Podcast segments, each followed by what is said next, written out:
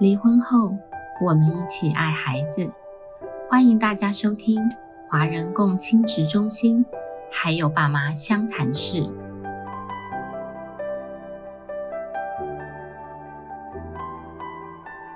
各位听众，大家好，呃，我是今天的主持人黄心理师。今天还是一样邀请到我们的老朋友凯丽。老师来为我们呃上今天的主题啊，那我们今天的主题呢是很跟上潮流，就是现在呃很夯的一个韩剧，叫做《离婚律师申成汉》。那为什么我们会来讨论这一部韩剧呢？因为这个韩剧跟我们的离异父母共亲子，或是呃爸爸妈妈的婚姻冲突有关系。那我们先来欢迎凯丽老师。嗯，大家好，我是凯丽，主持人。黄心理师说很夯的剧，我想呃不晓得其他听众，因为才刚上映两集，那我们都在这个领域工作，我所以我常被说，哎，你们平常都在接触这些离婚家庭，然后还会想要下班的时候看离婚剧，真的是呃有有一点那个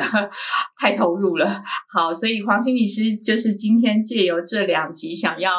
啊来谈谈，好像是关于孩子的部分，是吧？对，因为这两集呢，第一集跟第二集的前半部都是呃锁定在一对。妈妈有婚姻外遇，然后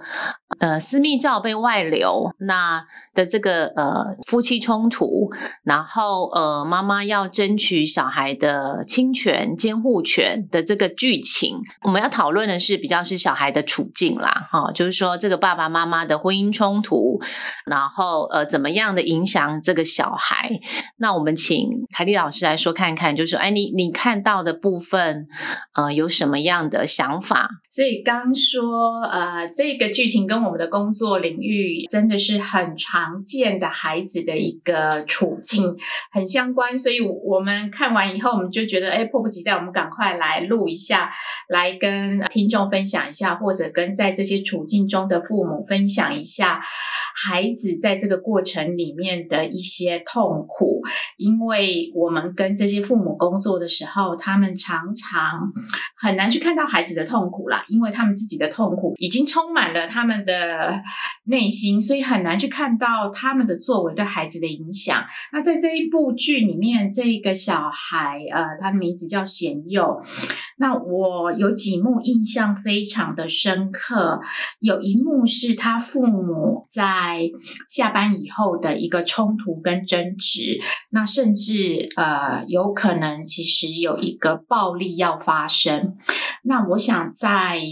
房间里面的孩子一定非常的焦虑。我们儿家协会长期也做目睹家暴孩子的心理辅导跟家庭工作，我们非常了解孩子有多么的一个恐惧。所以我在这个影像中、影片中看到的贤佑，他的应应方式真的是我们工作中孩子很常见的一个状态，就是他就转移。然后，呃，在他的线上游戏里面，那我看到一个很细微的部分，是他把那个他的线上游戏的这个音量在调大。我觉得是去盖过他，去听到就是父母目前其实非常激烈的争执，然后透过那个游戏在转移，在处理他的那个焦虑跟恐惧。好，所以这个是我看到了孩子他在一个黑暗的房间里面，然后边打电脑边在处理他自己的那个焦虑的部分。所以这个是我看到了，呃，父母的一个冲突，那孩子的一个应应方式，还有一幕我觉得印象很深刻的是，因为他们父母都要希望主要照顾、争取他的监护权。那有一幕就是啊，我觉得那真的是让人看了会很心疼啊。我觉得他是一直哭着祈求他爸爸，然后跟爸爸说：“我要跟妈妈住，我要跟妈妈住。”然后爸爸非常的愤怒啊，甚至告诉他妈妈妈呃一些不当的地方。那非常非常的一个。啊，控制就是这个孩子，所以我会看到了贤佑在这个处境里面，其实被父母拉到了这个他们的冲突里面。这对父母并没有去思考说，那他们分开以后怎么去照顾好这个孩子，对孩子来说是一个比较好的照顾安排。我特别是看到爸爸的部分，因为我想说，在婚姻中他有很多他的痛苦、委屈、不满、愤怒，那就。把争取这个监护权拿来作为一个攻击对方的一个方式，那同时也非常的伤害孩子。那我想黄心理师好像，呃，你也迫不及待追完了。那听说你也看到了一些感人的片段，你要不要分享一下？好，呃，我先回应一下你刚才讲的那两个部分哦。第一个部分说，其实我们在看到呃父母亲冲突的时候，有时候他会带着他的小孩，就是他们所谓小孩有一些偏差行。为来看，呃，心理师或是身心科医师，那其实呢，有时候就像回应你刚才部分，可能其实他面对父母亲冲突的时候，他是选择一个。大人认为的偏差行为，比方说这个小孩这个贤幼可能就变成网络成瘾啊，那父母亲可能就会带他来看说，哎，这个网络成瘾造成的，呃，比如说他可能会有拒学啊，或者是学习上面的落后等等的，但是没有想到，其实真正的根源是在父母冲突这个部分，小孩选择转移注意力的方法，所以最重要的还是在啊父母的关系怎么样影响到小孩，然后。第二个部分，你看到是这个爸爸为了要呃在诉讼攻防里面争取到这个侵权，所以他会用一些所谓影响到小孩的方式来争取侵权，但是他忽略掉这个方式怎么可能会影响到小孩？哦，所以有时候我们在实物现场里面常常看到父母亲会极力的去收集一些证据。然后，这在这个收集的过程，可能其实已经造成小孩的身心影响。那他们收集的目的都是想要呃争取到所谓的侵权，比较为了自己的利益考量。但是他们常会说：“哎，我我是为了孩子，我是为了孩子争取这样。”所以他们会去左右孩子的意愿，不管是直接、间接，或者呃有些呃我们常说的用一些嗯情绪勒索的方式。呃，让孩子不得不没有办法去自在的去做一些选择，就像我们在这部戏里面看到，呃，因为呃，我我们我们这一我们今天爆了很多雷哈，就是调解委员说下一次要参考孩子的心理智商的报告，所以呃，爸爸送孩子去做心理智商，那甚至他的控制包括啦，要孩子在心理智商的时候，呃，怎么说怎么做。所以孩子呃心理智商结束，爸爸就问他说：“你有按照我的方式去做吗？”那我们这里留给听众去看，就是说孩子在心理智商里面的表现是什么。所以这孩子就是连父母要分开以后，孩子已经面临了很大的一个恐惧了。我想没有任何的孩子希望父母离婚。那离婚以后要面对的变动，包括他要跟谁住，他都在这个历程里面。感受到非常非常大的压力，我们看到了有一幕，他甚至半夜发狂的尖叫。那他的父母，我想其实特别是妈妈的那个部分，感受到了这个孩子在这个历程中的痛苦，所以妈妈甚至跟律师说：“那我是不是放弃争取？”有时候我们会看到。放弃的一方，就是在这个争夺的过程中放弃的一方，并不是不爱孩子，他只是希望这个战争可以停止。当没有争取的时候，他们就没有战场，就不会。其实有人受伤，所以妈妈一度看到孩子的辛苦，她想要放弃，但是他又想到了呃孩子的爸爸的一个对孩子的照顾方式，对孩子将来来说，如果在这个时候或者是长期他们相处里面，爸爸是一个这么控制的人，这对孩子成长来说是好吗？好，所以孩子我们会看到了，呃，他出现了很多不管心理或行为的问题。那其实我呃，在看这一第一集的后面的时候，呃，其实有流流下了一些眼泪哈。是哪一幕？你要不要说一下？可能到这个年纪之后，很容易感动，眼睛比较干一点，是好，可比较干涩一点。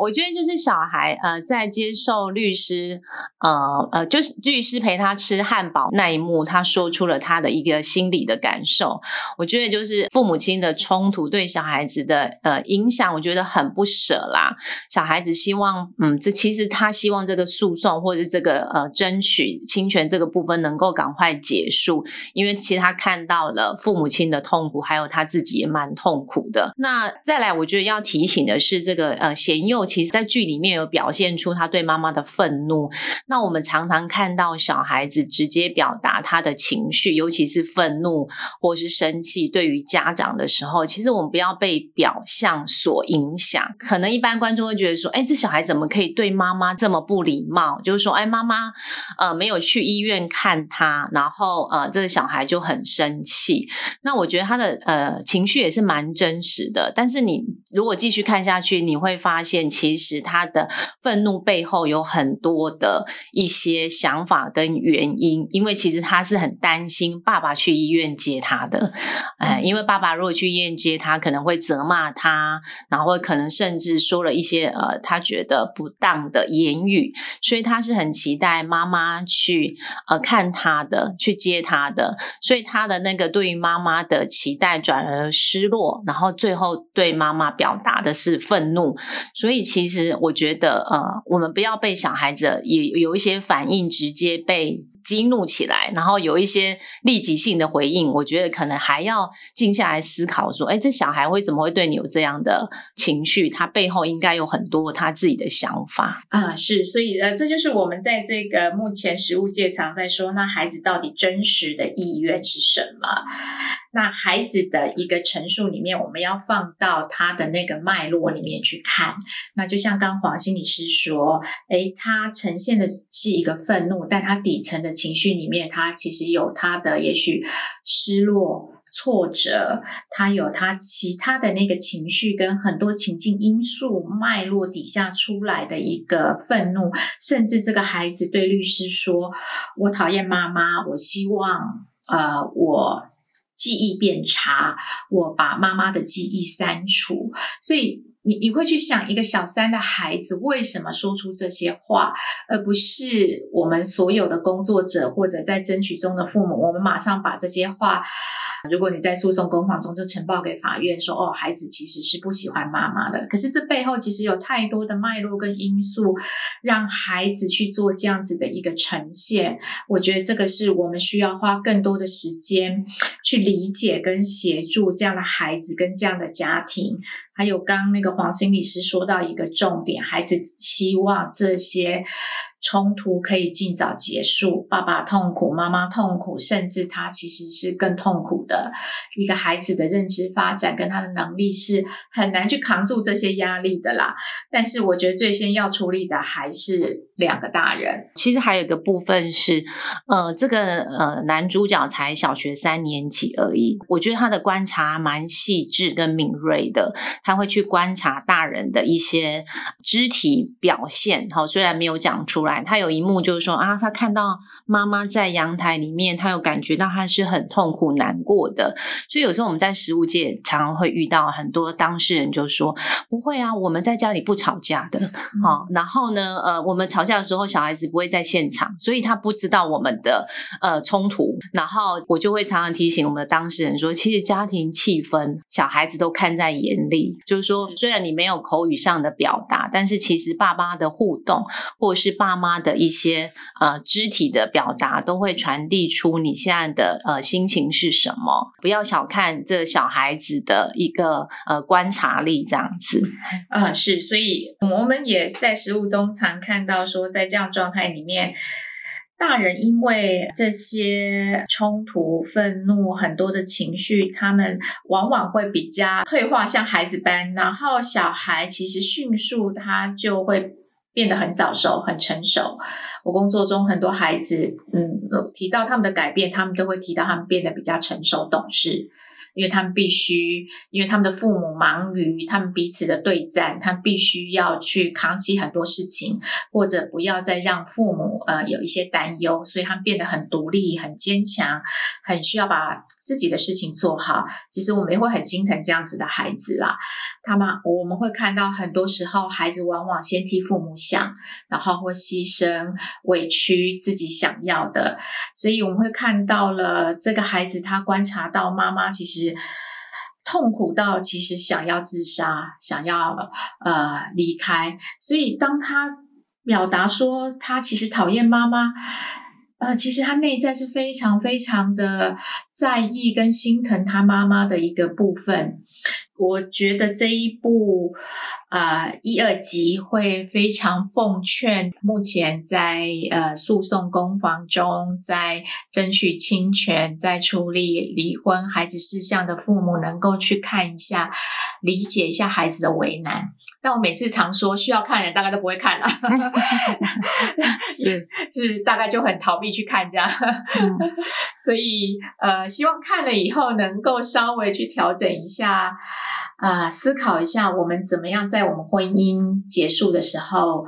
我们能够好好的处理。孩子的照顾事项，就是简单的分享一下看了这一个韩剧的一个呃心得，就是引发我们对食物界上面呃我们自己的一个想法。那如果听众对于这个呃剧有任何的疑问或是想法，也欢迎留言在我们的华人共亲职的脸书里面，可以跟我们一些交流。然后最后呢，呃还是要提醒，就是当父母亲在冲突的时候，其实两只手可能一只手或两。两只手都是互相指责对方的，都忘了你身旁还有呃未成年子女，所以就希望爸爸妈妈呃能够放下一只手，牵着你的小孩，然后能够一起走下去。呃，不管侵权在对方或者在你身上，都别忘了，就是你的小孩是最重要的。凯蒂老师还没有什么样的提醒呢？好，我我想提醒的是，因为这部戏它最后